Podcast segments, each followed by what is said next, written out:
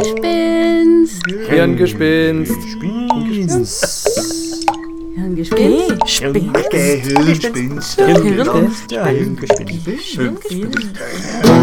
Hirngespinst? Hallo und herzlich willkommen zu einer neuen Folge von Hirngespinst. Nicole Töni Hallo. und ich, Elli Sporer, sind jetzt aus der Sommerpause zurück und äh, ganz bereit, neue Hirngespinste zu fabrizieren. Genau, die Sommerpause war besonders toll. Was hast du denn gemacht, Elli? Ich war vier Wochen in Kanada, deswegen haben wir ja auch gut die Sommerpause brauchen können. es war sehr entspannend.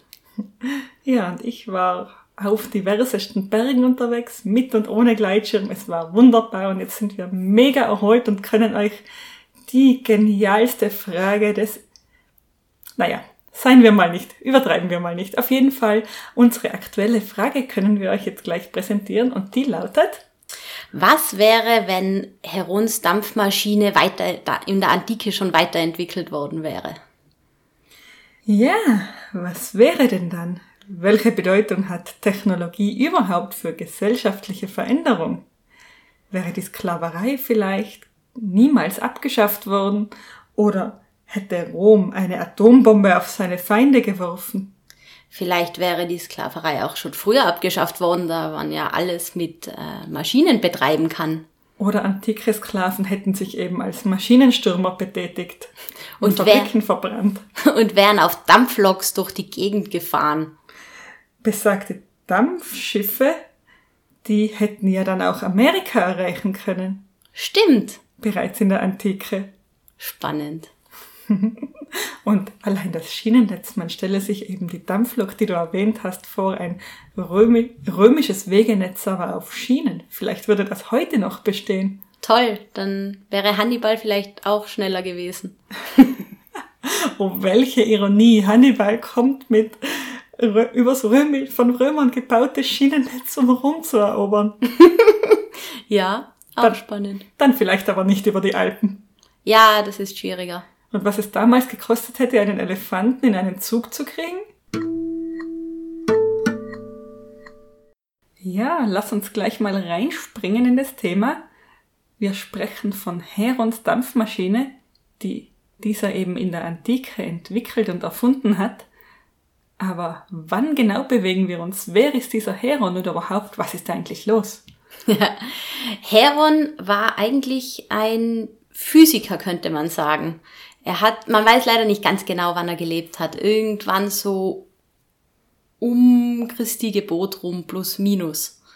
Ähm, er war einer von den bekannten Physikern, die äh, in Alexandria gewohnt haben. Da hat es das Museum in Alexandria gegeben. Das war sozusagen mh, die Universität dort. Sie haben dort geforscht, sie haben dort gelehrt und seine Kollegen sind auch nicht ganz unbekannt.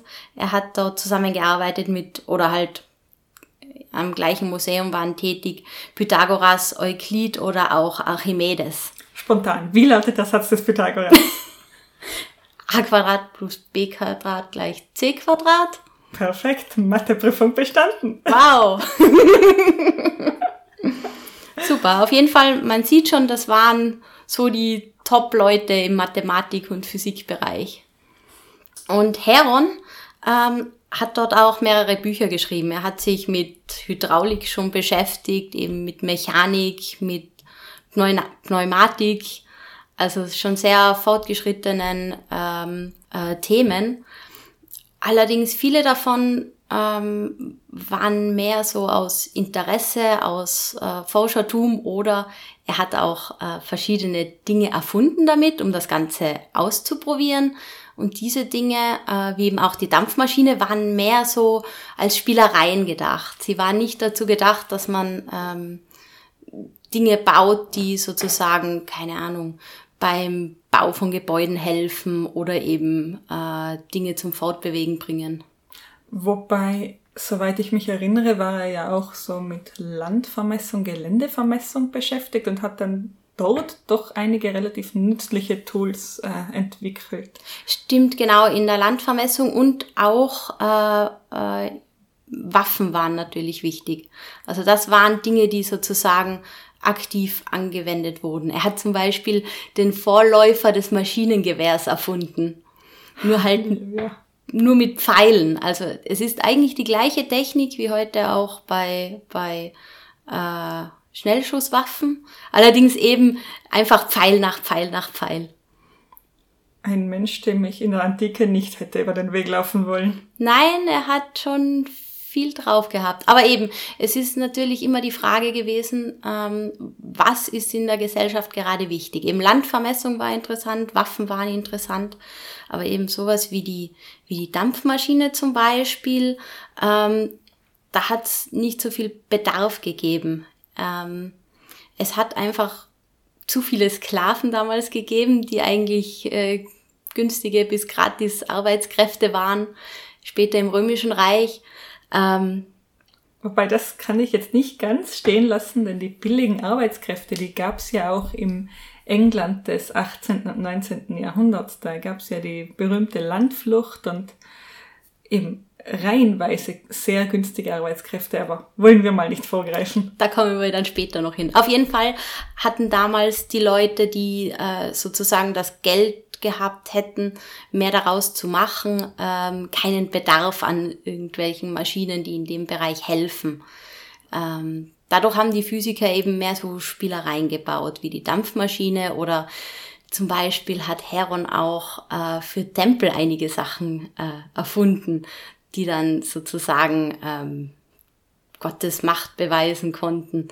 Ähm, er hat zum Beispiel einen Mechanismus gemacht, äh, wo man ein Feuer am Altar anzünden konnte und dann gingen Türen auf und zu, wie von Geisterhand. Wow, das klingt eigentlich nach modernem Shoppingcenter. Mhm. Und er hat auch ein Orakel gebaut. Das war eine Maschine, ähm, wo Leute dann einfacher Ja und mit Ja und Nein beantwortbare Fragen stellen konnten. Und er hat dann äh, einen mechanischen Vogel auf der Maschine sitzen gehabt. Und je nachdem, äh, also wenn der zwitschert, war es ein Ja und wenn er nicht zwitschert, war es ein Nein. Natürlich waren die Fragen ganz egal. Der hat einfach in bestimmten Abständen gezwitschert oder nicht gezwitschert, wenn es betätigt worden ist. Das heißt, wenn ich lange genug warte, kriege ich mein Ja? Ja, so ungefähr. und äh, er hat zum Beispiel auch sowas wie ein äh, automatisches Theater oder Kino entwickelt. Das war eine Maschine, wo einfach eine Geschichte in Bildern erzählt wurde, die nacheinander durchlief. Aber das klingt ja extrem stark nach Neuzeit. Das klingt ja wahnsinnig verwunderlich, dass genau diese Dinge dann nicht weiterverfolgt wurden und nicht einem größeren Publikum zugänglich gemacht wurden. Eben die Spielereien, glaube ich, hat es schon an recht vielen Stellen gegeben. Ähm, die wurden nämlich auch gar nicht, also man hat Aufzeichnungen von ihm über die Pläne, die er gemacht hat, aus denen dann die Maschinen gebaut wurden, aber die Maschinen selber hat man teilweise an, an äh, ganz anderen Orten gefunden. Ich glaube, eine hat man im Orient dann gefunden und man hat eben erkannt, dass das genau die Pläne waren. Mhm. Okay, spannend.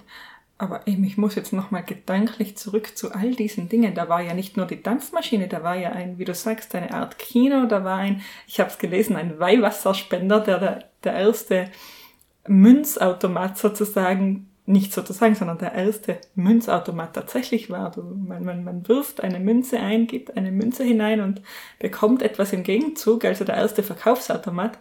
Da waren ja so viele Ansätze. Ja, eben, aber es wurde halt, ich glaube, das Hauptproblem war, es war eine Spielerei. Es war eben nicht gewünscht, dass man das weiterverfolgt. Es gibt ein Beispiel bei Sueton, dem antiken Biografen aus der römischen Zeit. Äh, der sagt, dass Vespasian äh, ein Ingenieur angeboten hätte, dass er eine Maschine hat, mit der man leichter Säulen äh, nach oben äh, auf das äh, Forum bringen könnte. Vespasian hat das ganz toll gefunden, hat ihm auch ein, ein Geld dafür gegeben, weil es so eine tolle Erfindung war, hat aber gesagt, nein, ähm, er braucht das jetzt eigentlich nicht oder er will das nicht weiter ähm, vorantreiben, weil er will ja, dass seine äh, Leute was zu tun haben und dass alle eine Arbeit haben. Okay, also dieses, dieses Nicht-Wertschätzen eigentlich von, von Ingenieurskunst, sage ich mal, weil Wissenschaft wurde ja wertgeschätzt, das weiß man ja. Die Philosophen, die endlos diskutieren, warum die Welt so beschaffen ist, wie sie ist und sich dann überlegen, wie die Dinge sein könnten, was der Grund ist für, für, für bestimmte Naturphänomene. Und eben auf der anderen Seite diese, diese Geringschätzung der Ingenieurskunst. Ja, eben, weil das hätte ja wirklich viel gebracht und auch eben zum Beispiel die Dampfmaschine, da hätte man ja äh, wirklich viel weiter denken können. Aber anscheinend war da gar nicht so da die, die Idee da, dass man da mehr draus machen könnte, weil der Druck wahrscheinlich nicht da war, dass man irgendwelche Dampfloks erfindet oder ähnliches. Hm, wobei Transport ja schon eine Frage war im römischen Imperium. Ich meine, es war ja riesig, so gerade zu der Zeit, ich habe es mir vorhin kurz angesehen, genau um circa 100 nach Christus oder so, also genau in dem Zeitbereich, über den wir sprechen, da hat sich das römische Imperium ja völlig von Spanien bis Griechenland erstreckt, wenn ich mal da so der Mittelmeerküste entlang denke. Also da war ja es war ja ein riesiges Reich und allein da hätten effizientere Transportmittel, schnellere Transportmittel einen großen Unterschied machen können. Klar, gerade in dem Bereich hätte es irrsinnig viel gebracht, aber anscheinend war da die, das Denken anders, da war die Idee nicht da, dass man ähm, mit diesem Spielzeug etwas betreiben könnte.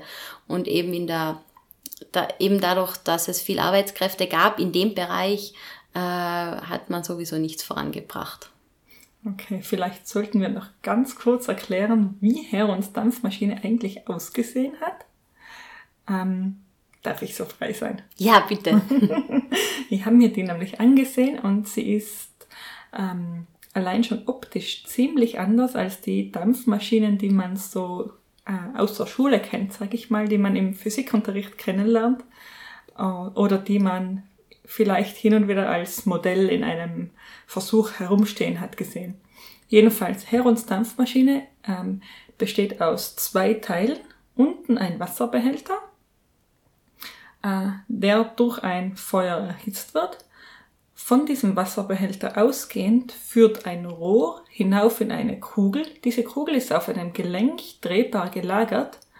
Ähm, der Wasserdampf gelangt also in die Kugel sammelt sich also in der Kugel, es baut sich also ein Überdruck äh, auf und dieser Überdruck kann durch zwei an der Kugel ähm, entsprechend angeordnete Rohre entweichen, so dass die Kugel sich eben zu drehen beginnt. Also die Kugel, die beiden Rohre stehen so jeweils das eine rechtwinklig nach unten und das andere rechtwinklig nach oben, so aus der Kugel hinaus und dadurch ähm, erzeugt eben dieser, dieser Überdruck einen Rückstoß und die Kugel dreht sich.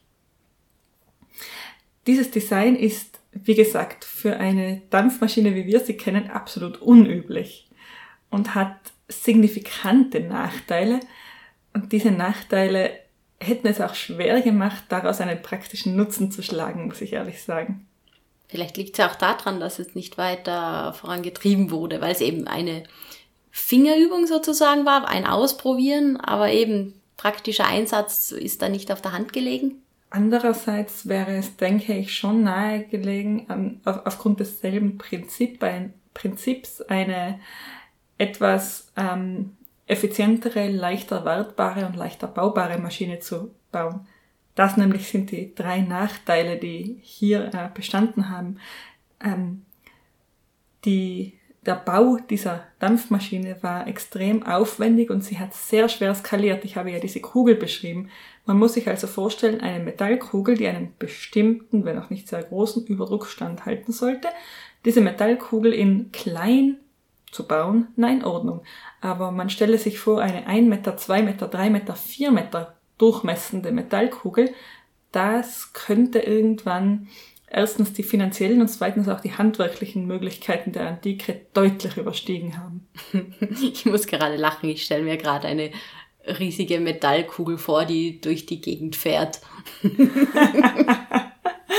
Na eben das, das wäre ja der, der nächste Punkt. Die Metallkugel ist ja an einer Achse befestigt und da ist es extrem wichtig, wie gut, äh, wie, wie angenehm und wie leichtgängig diese Achse dann auch läuft. Denn wenn man hier viele Reibungsverluste hat, dann, sage ich mal, kann man das Ganze gleich vergessen. Äh, und dann eben die Dichtheit aller Komponenten. Also man hat ja diese Rohre, über die der Druck, äh, über die der Dampf nach oben steigt und die, die Kugel ausfüllt. Und da das Ganze ja über den erhöhten Dampfdruck in der Kugel funktioniert, bedeutet jeder Verlust von Wasserdampf auch einfach einen Verlust von Energie. Also wir sind hier eben nicht sehr effizient und schwierig zu bauen und auch schwierig zu warten, denn wie gesagt, die Kugel ruht auf dieser Achse und wenn sich hier irgendwas abnutzt, dann ähm, ja, wie, wie nimmt man das auseinander? Wie, wie schmiert man diese Achse? Was, was macht man hier am besten? Abgesehen davon, dass Wasserdampf, äh, heißer Wasserdampf in die gesamte Umgebung entströmt, unkontrolliert. Ist auch nicht so praktisch. Und gefährlich. Jein, man hätte das Ganze etwas einhausen können. Und dann wäre man mit Einhausen draufgekommen, dass ja dieser Wasserdampf, der sich hier äh, sammelt in der Einhaus Einhausung, immer noch äh, eben Energie beinhaltet und hätte vielleicht hier noch auf die Idee kommen können, mit dem noch was anzustellen. Also das Potenzial wäre andererseits schon wieder da gewesen. Denn der grundlegende Schritt war ja gemacht. Mhm, das auf jeden Fall. Und eben, sie haben ja auch damals viel ausprobiert. Ähm, eben allein Heron hat ja schon, ich glaube, fünf Bücher geschrieben mit verschiedensten Experimenten, die er gemacht hat und eben diese Maschinen, wo er verschiedene physikalische Dinge ausprobiert hat. Das war ja auch ganz praktisch, weil äh, man kennt ja die Bibliothek von Alexandria, die ist eben durch die ganzen. Aber ich hätte sie gern gekannt. Ja, ich hätte sie auch gern gekannt. Aber das soll ja das, das die größte Sammlung von Wissen gewesen sein, die es je gegeben hat. Die je abgebrannt ist. Auch, das auch. Aber eben, ähm, ich glaube, es wurde vor allem einfach viel an Forschung dort produziert. Mhm, ganz bestimmt. Und Eben, dadurch, dass ähm, gerade Heron auch selbst so viel äh, Dinge aus dem Bereich der Ingenieurskunst produziert hat oder entworfen hat zumindest, verwundert es mich umso mehr, dass er selbst nicht äh, die Verbindung zwischen seinen Erfindungen geschlossen hat. Und spannend, denke ich, wäre zur damaligen Zeit einiges gewesen. Gerade ein Hammerwerk zum Beispiel hätte man mit einer Dampfmaschine betreiben können. Mhm. Mühlen, na gut, da, die waren zu der Zeit nicht erfunden. Die Wasserkraft wurde auf diese Art und Weise nicht genutzt. Das war in der Antike so noch nicht der Fall. Und natürlich, da wäre noch einiges zu tun gewesen. Aber eben allein durch ein Hammerwerk hätte man den nächsten Schritt, äh, der in der industriellen Revolution zwangsläufig folgen muss, nämlich die ähm, verbesserte Bearbeitung von Werkstoffen, im konkreten Fall von Eisen, äh, signifikant verbessern können. Zur damaligen Zeit war es nämlich so, dass ähm, Eisen mit einem Rennofen ähm, produziert wurde. Und der Rennofen heißt deswegen soll, so, weil ähm, in diesem Ofen die Schlacke herausrinnt, also Rennofen mm. rinnt heraus. Das heißt, alles, was am Eisenerz eben an Verunreinigungen drinnen ist, oder vieles davon, fließt hinaus. Das Eisen selber wird ein weicher Klumpen, aber nicht flüssig.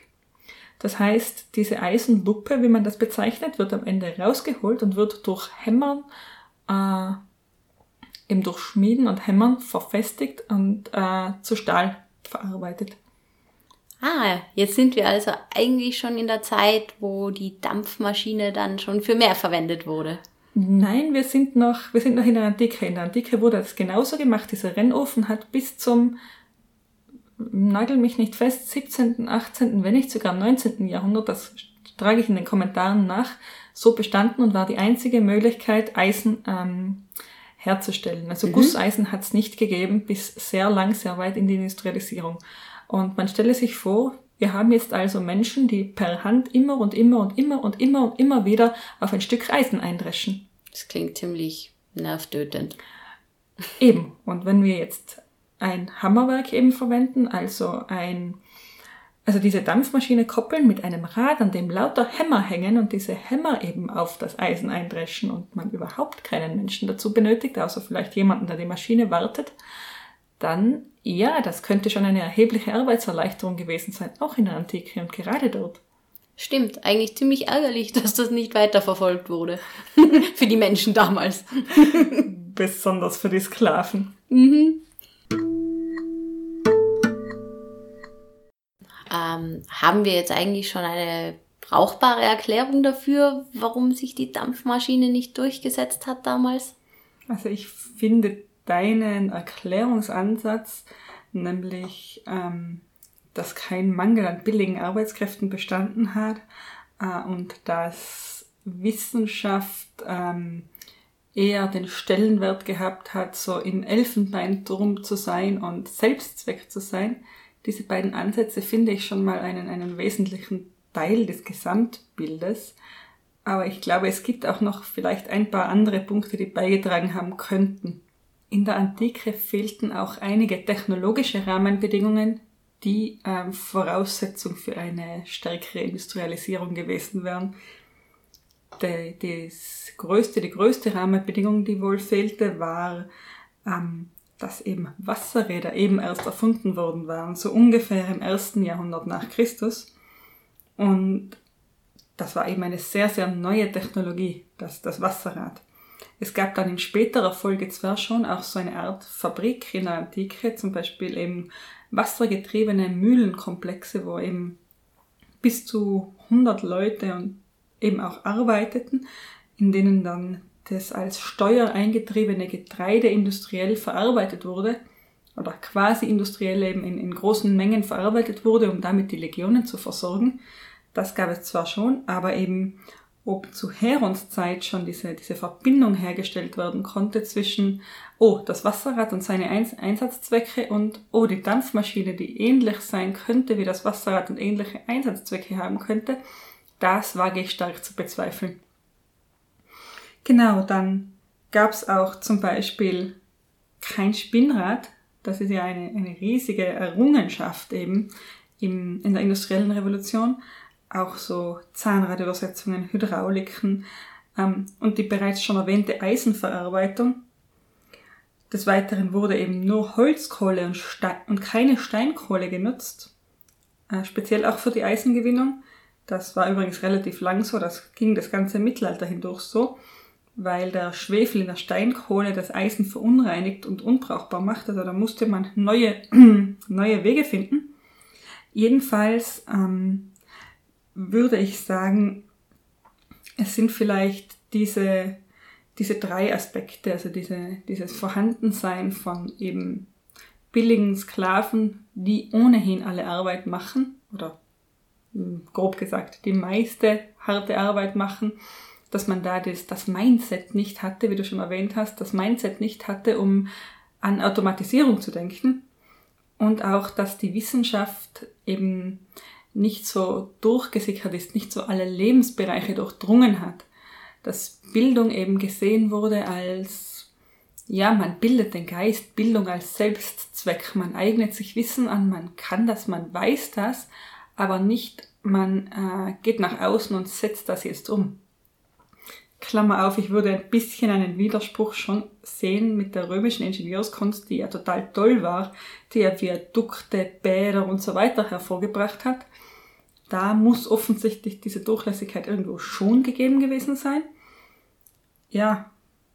Und dann eben auch das, das Ansehen, dass man als ähm, Ingenieur eben nicht genoss in der Antike. Da waren ja als Händler war man angesehen, hatte einen hohen Stellenwert in der Gesellschaft, aber wenn man eben Dinge erfand sozusagen, dann war das, oder als Handwerker, das war eben nicht so angesehen wie eben Händler.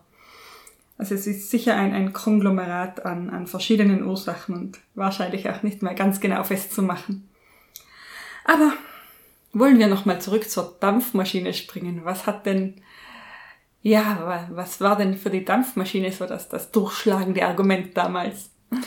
Ähm, die Dampfmaschine wurde dann eigentlich erst ziemlich viel später wieder aufgegriffen. Also, wenn man natürlich mit der Dampfmaschine in Verbindung bringt, weil man das ja auch in der Schule lernt, ist äh, James Watt. Aber ähm, das war ja nicht die erste Dampfmaschine, der hat sie nur weiterentwickelt. Genau, darauf wollte ich gerade hinaus. Es hat schon vorher mh, hm, Personen gegeben, die sich äh, mit Dampfmaschinen beschäftigt haben. Einer war ein Franzose, der Herr Papin, der eigentlich eine Vorform des Schnellkochtopfs erfunden hat. Und das war 1690. Oh, ein Schnellkochtopf ist auch viel brauchbarer als eine Dampfmaschine. ja, ich finde es schon sehr, sehr fortschrittlich. Mm, danach mm, wurde von einem Engländer, natürlich zuerst Franzose, dann Engländer, die müssen sich ja um nichts nachstehen, dem Herrn Thomas äh, Savory, äh, eine dampfbetriebene Vorrichtung erfunden, die aus Bergwerken das Grundwasser herausgepumpt hat. Mhm, ich habe das, ich hab das auch gelesen, dass das Herauspumpen des Grund, Grundwassers per äh, eben Vorrichtung und Dampfmaschine, da war ja der, der Kommentar der damaligen Zeitgenossen, dass diese ganze Vorrichtung dermaßen ineffizient sei, dass man eine eigene Kohlegrube bräuchte, um diese Dampfmaschine zu betreiben, die dann da das Wasser rauspumpt. Genau, das, deswegen war das zwar eine Weiterentwicklung, aber sie hat dann nicht so viele Vorteile geboten im Endeffekt. Das mhm. heißt, wir würden hier jetzt auch mal nicht das schlagende Argument sehen, warum sich die Dampfmaschine durchsetzt, so in der Neuzeit im 18. Jahrhundert. Ähm, genau, es gibt dann ähm, ein paar Jahre später, 1712, gibt's äh, wieder eine Weiterentwicklung. Also die Dampfmaschine hat, glaube ich, ziemlich viele Schritte hinter sich. Ähm, Thomas äh, Newcomb hat dann die atmosphärische Dampfmaschine erfunden.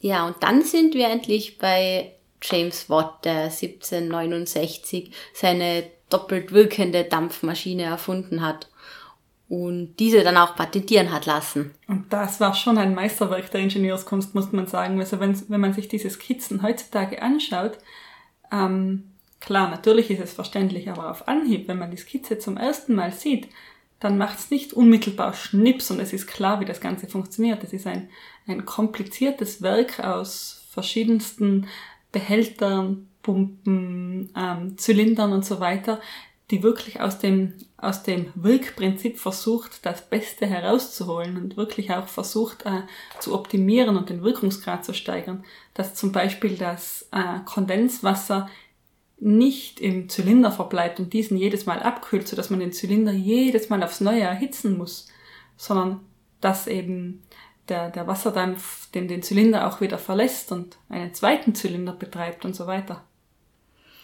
Eben, und diese Variante dann äh, ist auch die, die wir alle aus dem Geschichtsunterricht kennen.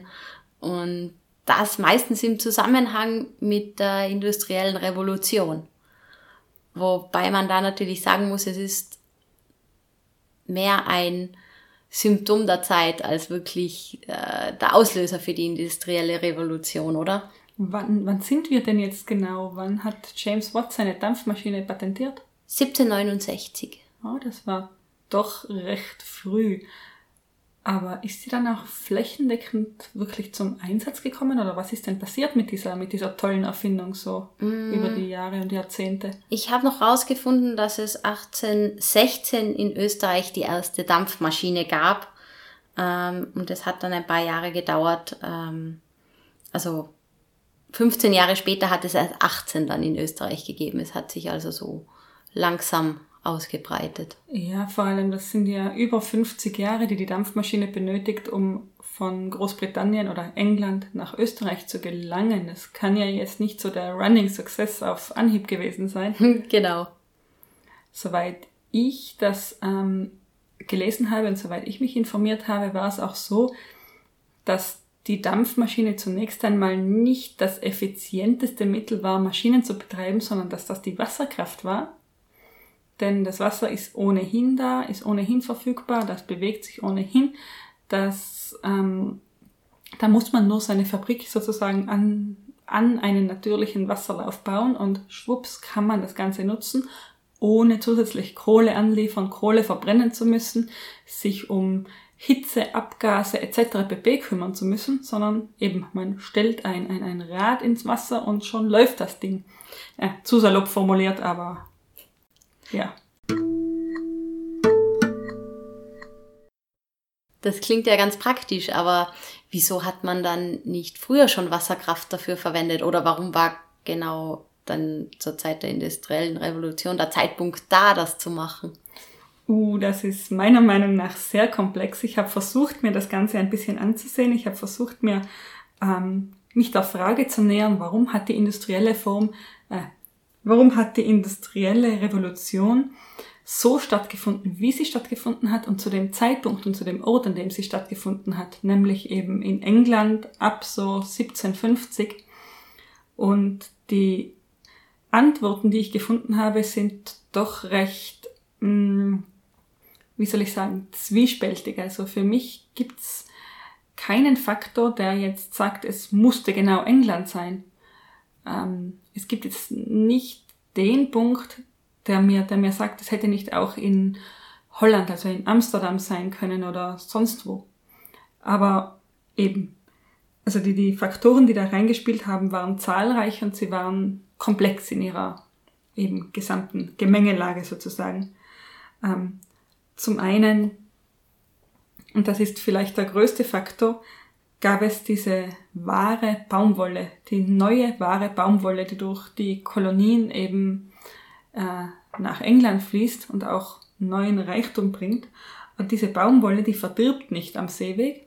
Die ist ein Luxusgut, aber ein solches, das für alle interessant ist. Und diese Baumwolle will verarbeitet werden. Und das protektionistische England ähm, ließ es nicht zu, dass Baumwolle, fertig verarbeitete Baumwolle, also Tuch, ähm, aus zum Beispiel Indien oder woher auch immer importiert wird. Deswegen musste diese äh, Baumwollverarbeitung in England geschehen. Warum wollten Sie das nicht, dass gleich das, äh, das fertige, fertig verarbeitete Material importiert wird? ja, eben wirtschaftliche Gründe. Das war ja ein, ein recht teures Gut und wie Trump schon sagt, Handelsdefizit ist nicht gut. Äh, nein, es war eben einfach eine, eine protektionistische Maßnahme. Also sie hatten eben ein Einfuhrverbot auf Baumwollstoffe und es war ja auch so, dass die Stoffproduktion in England eine große Industrie war. Das war ein, ein Gewerbe, in, in dem viele Arbeitsplätze und auch viele, ähm, viel Lobbyismus dahinter stand die äh, Spinner, Weber etc., das, das waren Jobs für die Menschen und zwar für eine, eine, eine große Bandbreite an Menschen, also für wirklich viele Menschen. Damals wurden ja, wurde ja dann in Heimarbeit das Garn gesponnen, von den Webern gewebt. Also es war eine, ein sehr komplexer Prozess mit sehr vielen Arbeitsschritten. Und das ist jetzt das Spannende. Jeder einzelne dieser Arbeitsschritte ist automatisierbar und wurde automatisiert im Verlauf der industriellen Revolution. Ähm, das fängt an mit der Entwicklung der Spinning Jenny, also eben eines Spinnrades. Davor wurde ja von, von Hand gesponnen, eben da wurde in den Privathaushalten Garn produziert und die Privathaushalte, da verdiente man sich einfach Geld dazu, indem man Garn produzierte. Aber man konnte gar nicht so schnell Garn produzieren, wie die Weber das verarbeiteten. Also die Weber waren in ihrer Arbeit, in ihrer Handarbeit unglaublich viel effizienter und schneller als eben die Garnproduktion. Das heißt, da kam es zu einem Engpass. Und das wiederum führte eben zu der Entwicklung dieser Spinning Jenny, also zu, der, zu dem Wunsch, etwas in diese Richtung zu entwickeln und dazu, dass sich dann auch in diese Richtung Gedanken gemacht wurde. Eben. Und dann der Rest, ja, den, den kennt man vielleicht aus dem Geschichtsunterricht. Dann gab es da die Weber, die eben ihre Sonderstellung hatten, die jetzt extrem gefragte, wichtige Arbeitskräfte waren, die ja diese Baumwollstoffe webten und eben herstellten und die natürlich auch ordentlich dann auf den Tisch hauen konnten. Die konnten Löhne fordern, das waren hochbezahlte Fachkräfte. Das heißt auch hier ein Incentive zu automatisieren. Und das Gesicht des Webers, des ersten Webers, dem gesagt wurde, Entschuldigung, aber entweder du arbeitest sehr günstig oder ich stelle da eine Maschine hin, das hätte ich gern gesehen. Das dürfte ziemlich bezeichnend für alles weitere gewesen sein. Eben, und genau das ist dann passiert. Man hat die Weber gezielt versucht, weg zu automatisieren, um ihnen eben diesen, diesen Vorteil zu nehmen, um einen, eine sehr hochbezahlte Arbeit günstiger zu machen, um diese hohen Löhne der Weber nicht zahlen zu müssen. Klar, die Produzenten wollen immer möglichst wenig zahlen. Ja, genau. Und eben Weber hatten eine starke Lobby, hatten eine starke äh, Zunft hinter sich stehen. Ja, und das dritte, die dritte Automatisierung, die in diesem ganzen Prozess äh, passiert ist, war die Baumwollpflückmaschine. Ist vielleicht etwas weniger bekannt, denn Baumwolle zu pflücken war wirklich harte Arbeit und auch die Sklaven, die das von Hand gepflückt haben, die machten es eigentlich nicht unbedingt effizient und ähm, wie heißt das Wort, äh, lohnend, eigentlich wirtschaftlich lohnend, äh, Baumwolle zu produzieren und äh, weiter zu verkaufen.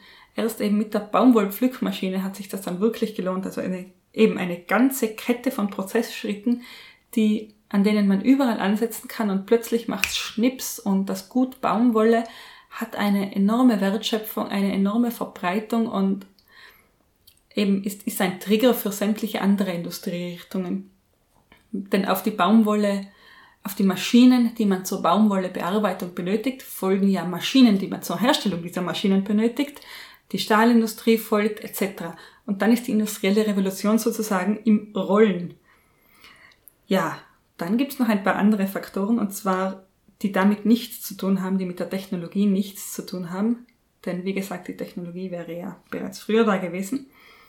Ähm, man könnte argumentieren, dass langanhaltender Frieden und ein sicheres Rechtssystem in England eben eine, eine große Grundlage waren, um all diese wirtschaftlichen Überlegungen, die ich da gerade angestellt habe, überhaupt erst ähm, durchführbar zu machen, um überhaupt erst ähm, ja diesen diesen Wohlstand auch ähm, quasi zu vor, vorab zu generieren eben Friede generiert ja Wohlstand, weil man nicht durch Krieg wieder besagten Wohlstand verliert. Und das sichere Rechtssystem, eh klar, wenn ich auch weiß, dass ich meine Gewinne entsprechend behalten darf, dann werde ich wahrscheinlicher investieren, als wenn nicht sicher ist, ob der Staat in zehn Jahren noch besteht und sie mich dann als Fabrikbesitzer enteignen oder was auch immer. Ja, und die Arbeitskräfte, da komme ich zu einem Entschuldige, ich, mono, ich monologisiere vor mich hin, es tut mir leid, aber mich fasziniert das Thema. Ganz kurz noch. Also die, die, die Arbeitskräfte. Und das war für mich so ein, so ein Punkt. Also die Verfügbarkeit von Arbeitskräften, die war stark gegeben, denn es gab ja damals eine ziemliche Landflucht, ähm, weil sich vor der industriellen Revolution die ähm, die Großgrundbesitzer sozusagen lobbyiert haben, um Almenden sich aneignen zu können und äh, das Land effizienter äh, bewirtschaften zu können. Und dadurch verloren viele Landarbeiter ihre Jobs und kamen in die Städte. Das heißt, günstige, billige Arbeitskräfte waren eigentlich da. Das heißt, das kann man jetzt als Trigger für die industrielle Revolution verstehen. Eben, es waren viele Fabrikarbeiter da, aber man könnte es auch mit Blick zurück in die Antike als ähm, als verlangsamenden Punkt verstehen, denn auch in der Antike hatten wir das ja. Wir hatten Sklaven in Hülle und Fülle, die eben die Arbeit bereit waren, für eben geringes Entgelt zu geringen Kosten zu tun. Aber vielleicht war eben in der Antike nicht ähm, die Notwendigkeit da, so viel zu produzieren. Ja, dann sind wir eben wieder bei der, bei der Baumwolle. Genau. Aber andererseits denken die römischen Legionen. Denkt daran, die wollen versorgt sein, die tragen dieselben Tuniken, die haben dieselben Kurzschwerter, Helme, Schilde, äh, Speere, was auch immer so ein römischer, römischer Legionär so bei sich hat. Und ihre Zahl war Legion. Stimmt. Das sind schon ein paar. Das heißt, hier wäre der Incentive schon gegeben gewesen, ähm, Massenproduktion auch zu starten von gerade diesen Gütern und auch in der Nahrungsmittelindustrie. Genau. Vielleicht hat er aber einfach den Gedanken, äh, in Massen herzustellen noch nicht gegeben und schnell herzustellen. Ich glaube, Zeit war damals zum Teil ein ganz, äh, hat einen ganz anderen Wert gehabt. Hannibal an Portas, schnell, schnell. genau. Nein, ähm, ich bin mir, ich bin mir nicht ganz sicher. Für mich sprechen einige, einige Faktoren, also es spricht für mich keine ganz deutliche Sprache. Bis auf den Faktor Baumwolle sehe ich nichts, was jetzt so ganz, äh, ganz unique, ganz äh, ganz eigen ist für die industrielle Revolution in, in England. Auch der Reichtum war in Rom ja da. Der Friede nicht, aber der Reichtum. Das stimmt. Ähm, aber nochmal zur Dampfmaschine. Ähm, was glaubst du, warum dann äh, die Dampfmaschine äh, heutzutage immer so mit der industriellen Revolution zusammengebracht wird, wenn sie eigentlich schon viel früher erfunden war? Nicht unbedingt früher. Die Dampfmaschine wurde ja zeitgleich erfunden. Die industrielle Revolution startet so 1750. Ähm, aber ich glaube, das ist so eine, eine Neuzeit, also eine moderne Sache, dass man dann diese Fabriken vor Augen hat, die mit ihren Abgasen die Luft verpesten und Kinder, die dann in Kohleminen schuften, um die Dampfmaschine zu versorgen. Irgendwie, irgendwie hat man das vielleicht so sogar aus, aus Romanen, aus ähm, ist da nicht was von Charles Dickens, wo es genau um sowas geht? Da gibt's schon was, wo es um Fabriksarbeiter geht, ja. Genau, also dass man, dass man dieses Bild einfach so stark im Kopf hat, weil es die damalige Zeit so sehr geprägt hat, dieses historisch würde man als, ist als könnte man es als Beginn des Anthropozän bezeichnen, also der Zeitpunkt, ab dem der Mensch nachhaltig begonnen hat, das Antlitz der Erde zu verändern. Also wir verpesten die Luft unter Anführungszeichen, wir roden den Wald, wir ähm, verändern das Gesicht ganzer Landstriche, um unsere Produktion effizienter zu gestalten. Und das, glaube ich, war so die, die Zäsur und die Dampfmaschine gibt ein gutes Symbol ab für all dies. Mhm. Du meinst, dass sozusagen äh, Dampfschwaden für die äh, industrielle Revolution stehen. Wenn man Ja. daran denkt, denkt man an Dampfschwaden. Mehr an Rußschwaden von der verbrannten Kohle, ja. An die, an, eben an die, an diese, an dieses ratternde, rauchende, stinkende, laute Ungetüm, neben dem der Fabriksarbeiter steht und versucht, dem von der Maschine vorgegebenen Takt nachzukommen. Ganz etwas Neues. Die Maschine gibt den Takt vor. Nicht wie bei Wasserkraft der Fluss oder was auch immer. Nein, die Maschine. Etwas Künstliches. Und ich glaube, das war ein, ein starkes Bild damals, ein sehr poetisches Bild auch. Stimmt. Aber eigentlich wollen wir uns ja fragen, was wäre denn gewesen, wenn Heron seine Dampfmaschine weiterentwickelt hätte und wenn in der Antike sozusagen eine industrielle Revolution gestartet hätte. Ähm, was denkst denn du? Inwieweit hätte diese Technologie einen Systemwandel getriggert? Wie hätte das politische System in Rom aussehen können? Mit der Dampfmaschine und der industriellen Revolution. Mit der Dampfmaschine und der industriellen Revo Revolution. Ähm, es wäre sicher ganz andere Industrie vorhanden gewesen. Es hat ja auch in Rom schon große Produktionsstätten gegeben, aber ähm, diese hätten sicher ganz anders ausgesehen. Es wären sicher andere Dinge produziert worden. Darf ich mein Lieblingswort sagen, das mit K? Ja, Ähm, die industrielle Revolution wird ja auch mit, der, mit dem Aufkommen der Idee des Kommunismus verbunden. Glaubst du, dass das in Rom eine realistische Alternative gewesen wäre, dass sich diese Idee entwickelt hätte und vielleicht auch für eine Zeit lang durchgesetzt? Eben Kolonnen von Arbeitern, die gegen ihre schlechten Arbeitsbedingungen protestieren, die erkennen, dass sie ausgebeutet werden, die eigentlich ihr Stück vom Kuchen wollen, die Fairness wollen, die Das, das hängt natürlich davon ab, äh, wie sich auch das, das Herrschertum dann weiterentwickelt hätte. Ähm, man hätte ja auch sagen können, dass Sklaven aufbegehren hätten können und äh, äh, Kommunismus so entstehen hätte können. Das ist ein weiter Sprung von, von Sklaven zum Kommunismus, denn da würde man ja glauben, Sklaven wollen, oder in den Sklavenaufständen, die Sklaven wollten ja keine Sozialleistungen, die wollten ja einfach als gleichwertige Menschen anerkannt werden und nicht als, naja, Eigentum. Genau, das, aber dann hätte ja der nächste Schritt sein können, dass sie mehr wollten. Möglich. Was hätte, was hätte Cäsar? Ich sage jetzt einfach Cäsar. Es steht synonym für Rom. Was hätte der damalige Kaiser machen können? Was, was wäre denn ein weiser Schritt gewesen, da jetzt politisch mit der Zeit zu gehen? Ähm, prinzipiell äh, waren die Römer ja äh, eh schon gar nicht so wenig weit, oder? Es war ein Kaiserreich zur damaligen Zeit, also zu der Zeit, von der wir sprechen. Genau. In Rom haben Bürger immerhin den Senat gewählt. Genau. Ja, denkst du, das wäre tragfähig gewesen? Ja, für mich ist diese, diese Frage nach dem politischen System total spannend. Aber auch generell. Wir hatten ja nicht eine industrielle Revolution, wir hatten ja drei Industrialisierungswellen. Und wie logisch ist denn der Übergang von einer Dampfmaschine zu, sagen wir, zur Atombombe? Kannst du dir vorstellen, dass es so weit gegangen wäre, dass es von der Dampfmaschine direkt weitergegangen wäre zur Atombombe, zu Computer, zur Automatisierung und dann hätten wir um, keine Ahnung, 300 nach Christus bereits äh, eben einen Automatisierungsstatus und, und Computertechnologie wie jetzt? Also nach dem, was äh, in der Antike alles schon ähm, herausgefunden wurde und wie schnell das eigentlich gegangen ist, äh, wenn, wenn es einen Grund gegeben hätte, eben das weiterzuentwickeln, denke ich mir schon, dass das viel früher, dass es viel früher diesen Weg gehen hätte können.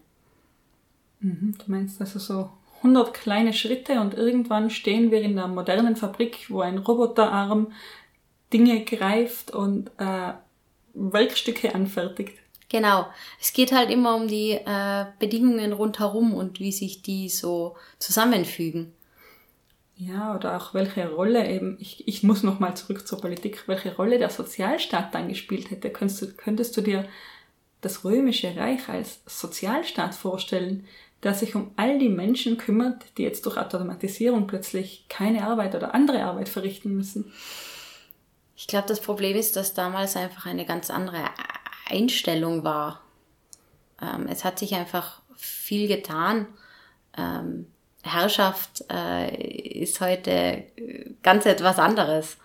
Es ist nicht mehr der Kaiser oder der König. Die Leute haben, die, die, die Bevölkerung hat einfach viel mehr zu sagen. Das war halt damals nicht so. Ich weiß nicht genau, ob sich das so schnell geändert hätte. Ja, wobei, wie gesagt, die, die römischen Bürger wählen den Senat. Und Sklavenaufstände gab es ja eben auch schon. Da gab es ja doch Menschen einer benachteiligten Schicht, die sich aufgelehnt haben und sagten, es gibt keinen Grund, warum wir benachteiligt sein sollen. Genau, aber äh, das Problem war, dass es trotzdem ein System war, was eben sozusagen einen Menschen an der Spitze hatte, der alles bestimmen konnte. Mhm. Und äh, das hat sich halt stark gewandelt. Immer, vielleicht wären dann auch Kaiser gestürzt worden und äh, keine Ahnung, äh, hätte alles früher seinen Weg genommen, so wie es heute ist. Oder eben die Wirtschaft hätte mehr Macht erhalten und hm, schwer zu sagen. Sehr schwer zu sagen. Aber in eine Richtung darf ich, darf ich noch nachfragen, denn die Frage hat es mir auch irgendwie angetan. Jetzt war ja Rom ein Weltreich, ähm, das Weltreich zur damaligen Zeit und hatte unvergleichliche Mittel zur Verfügung, finanzieller Art, personeller Art, infrastruktureller Art. Also Rom war riesig und Rom war zur damaligen Zeit unschlagbar. Und jetzt stelle man sich vor, dass Rom auch noch diesen immensen technologischen Vorteil gehabt hätte und als einzige, einziges Staatsgebilde das Mittel, die Mittel, diesen auch zu nutzen und weiterzuentwickeln. Würde das Römische Reich noch existieren? Wie wäre denn das weitergegangen? Hätte Rom irgendwann Atombomben auf seine Feinde geworfen? Äh, wie, du, wie du früher schon gesagt hast, äh, Rom hätte zumindest die Möglichkeit gehabt, sich noch schneller, noch weiter auszubreiten. Amerika zu entdecken, wie wir schon mal Genau. Und äh, das hätte sicher einiges geändert, weil zu dem Zeitpunkt waren äh, viele Völker äh, noch nicht so weit.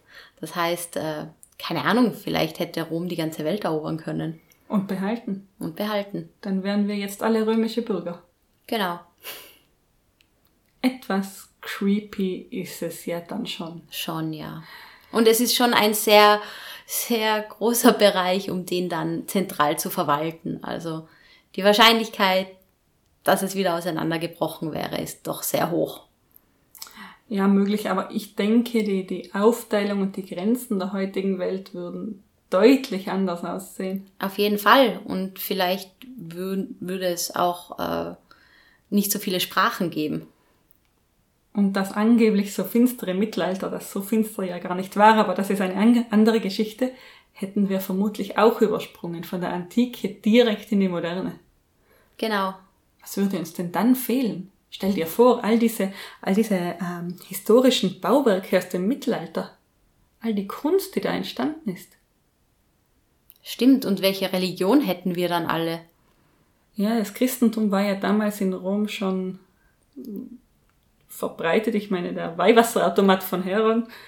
Ähm, aber ja, welche Religion? Und hätten wir Religion? Denn einhergehend mit der industriellen Revolution hat ja doch auch eine gewisse religiöse Aufklärung stattgefunden, sage ich jetzt mal. Stimmt. Ja, es ist ja wirklich schwer zu sagen, wie das dann alles genauer ausgeschaut haben könnte. Ähm, aber prinzipiell, wenn wir bedenken, dass wir um, keine Ahnung, 300 nach Christus, nach unserer jetzigen Zeitrechnung, ähm, schon so weit gewähren, gewesen wären wie wir jetzt, wo wären wir denn dann? Wären wir schon lang, hätten wir schon lang den Mars besiedelt, andere Sonnensysteme entdeckt. Wären wir vielleicht noch viel weiter und wüssten, was darüber hinaus alles äh, zu finden ist. Ja, das sind, das sind 1000, 1700 Jahre an wissenschaftlichen Fortschritt. Ich kann es mir gar nicht ausmalen, was da alles möglich wäre ich glaube, das ist für uns auch gar nicht möglich, uns äh, so weit vorzustellen, was in der Zukunft kommt. Ja, oder wer weiß, vielleicht wäre es ganz anders gekommen und äh, irgendein großer Krieg hätte uns tatsächlich wieder zurück in die Steinzeit gebombt, so wie das im Kalten Krieg die große Befürchtung war. Das stimmt. Oder das Mittelalter wäre doch gekommen. Und alle Errungenschaften aus der Antike wären Teufelszeug gewesen, die Fabriken Teufelszeug. Genau. Alles wieder weg. Das wiederum kann ich mir sehr schwer vorstellen. Wenn man die Technologie mehr, mal hat, dann gibt man sie doch nicht mehr her, oder? Das glaube ich auch, aber es hat sehr viel Wissen gegeben in der Antike, das dann irgendwann verloren gegangen ist, warum auch immer. Kann man sich auch schwer vorstellen. Ja. Aber weißt du was? Lass uns zum Schluss kommen, das ist, das ist mir jetzt zu negativ. Verlorenes, Gewiss, verlorenes Wissen, wir hatten schon Alexandria, so viel verlorenes Wissen passt gar nicht in eine einzelne Folge. Nein, das geht überhaupt nicht. in diesem Sinne, äh, wir freuen uns bei dieser Folge umso mehr auf eure Kommentare, Anmerkungen, Ideen und Gedanken zum Thema. Schreibt uns einfach auf unserer Homepage www.hirngespinst.eu oder kommentiert auf Facebook oder was ihr wollt, schreibt uns ein E-Mail. Wir freuen uns auf eure Gedanken, wir freuen uns auf eure Inputs und ja, ansonsten bleibt nur noch zu sagen. Danke fürs Zuhören und bis zum nächsten Mal. Tschüss. Ciao.